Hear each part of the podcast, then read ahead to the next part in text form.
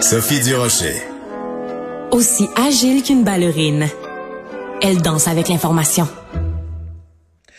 Pendant la campagne électorale, on a beaucoup entendu parler euh, d'immigration. Je suis vraiment désolée. Je pense que c'est l'émotion, c'est le fait de parler d'immigration. Je m'en suis, j'en suis, je m'en excuse. Pendant la campagne électorale, on a beaucoup entendu parler d'immigration. Tous ces gens-là qui se sont prononcés devraient voir un film qui est maintenant disponible sur le site de l'ONF. Ça s'intitule Je pleure dans ma tête et ça raconte l'histoire justement d'enfants qui se sont réfugiés euh, au Québec.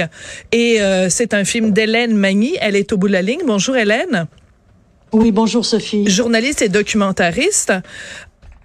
Écoute, c'est un film qui pose la question comment on fait pour intégrer dans nos écoles des enfants qui se sont réfugiés au Québec? Comment tu as eu l'idée de faire ce film-là?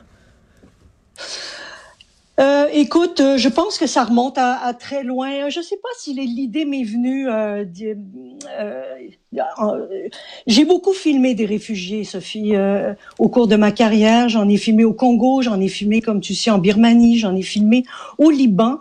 Je me suis toujours intéressée à leurs conditions de vie parce que quand on rencontre des réfugiés dans des camps, des déplacés intérieurs, on s'intéresse à leurs conditions de vie exécrables. On s'entend, tout le monde sait ça.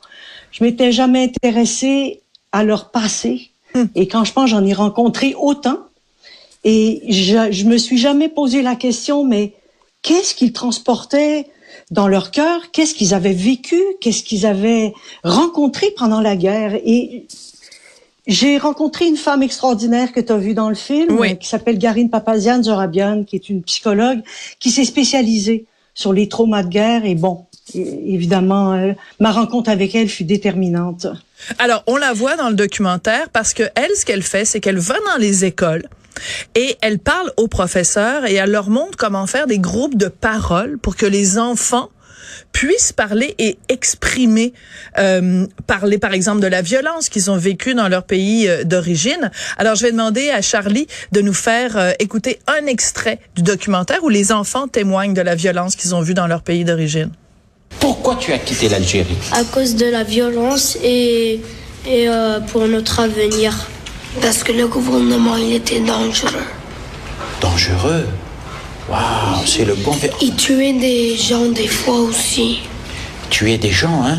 En Mozambique aussi, il y a beaucoup de violence. Ils volent des personnes comme ça. Ils te rendent pas comme ils. C'est pas comme en Algérie qu'ils demandent de l'argent comme ça. Ils volent juste les personnes.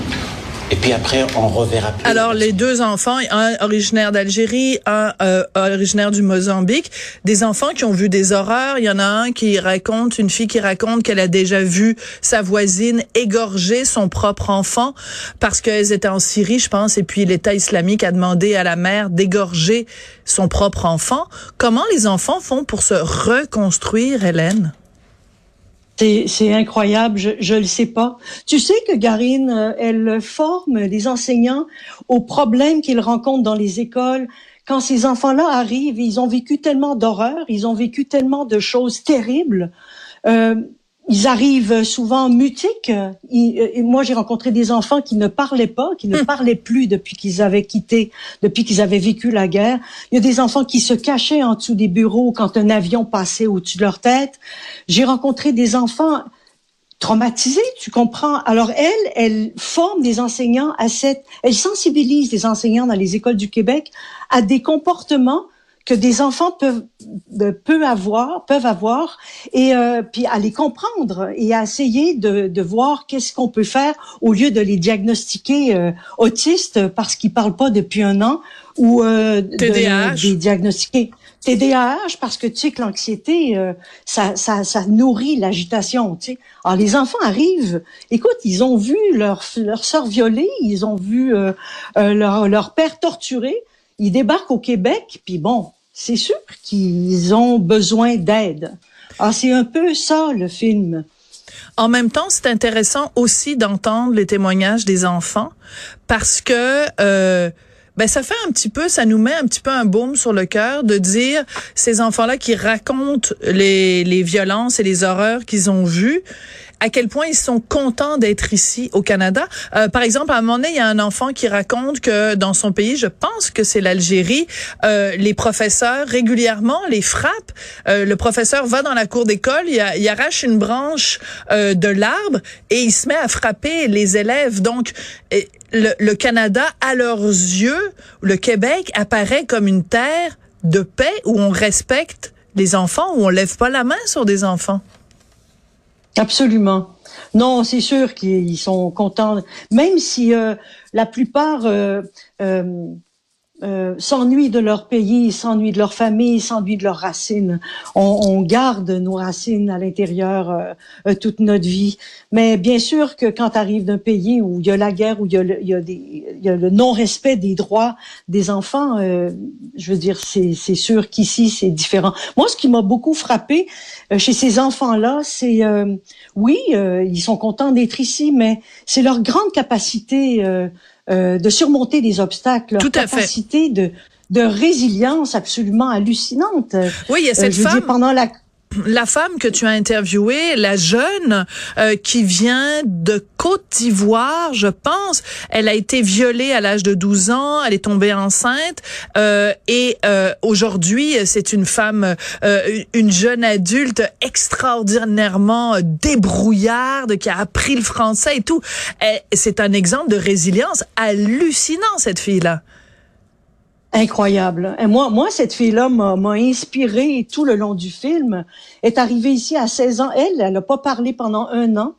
Elle arrivait des camps de réfugiés. Elle est née dans un camp de réfugiés. Elle était petit creuseur d'or. Sophie, à 7 Oui. ans, elle descendait dans des trous. Et euh, je veux dire, elle faisait vivre toute sa famille. Elle a été violée à l'âge de 12 ans. Et elle a son enfant. Écoute, elle est plus mature que qu'avec son, son enfant qu'elle adore. Elle en prend soin comme la prunelle de ses yeux. Puis elle a 20 ans. Tu comprends? C'est, c'est, ils, ils m'ont donné une très grande leçon, ces enfants-là. C'est fou, hein? Parce qu'ils ont surmonté des obstacles, ils ont survécu. Alors, écoute, ils, ils peuvent même, comme dit euh, Garine dans le film, ils peuvent même aider les autres. hein. Absolument. Tu sais, pendant la COVID.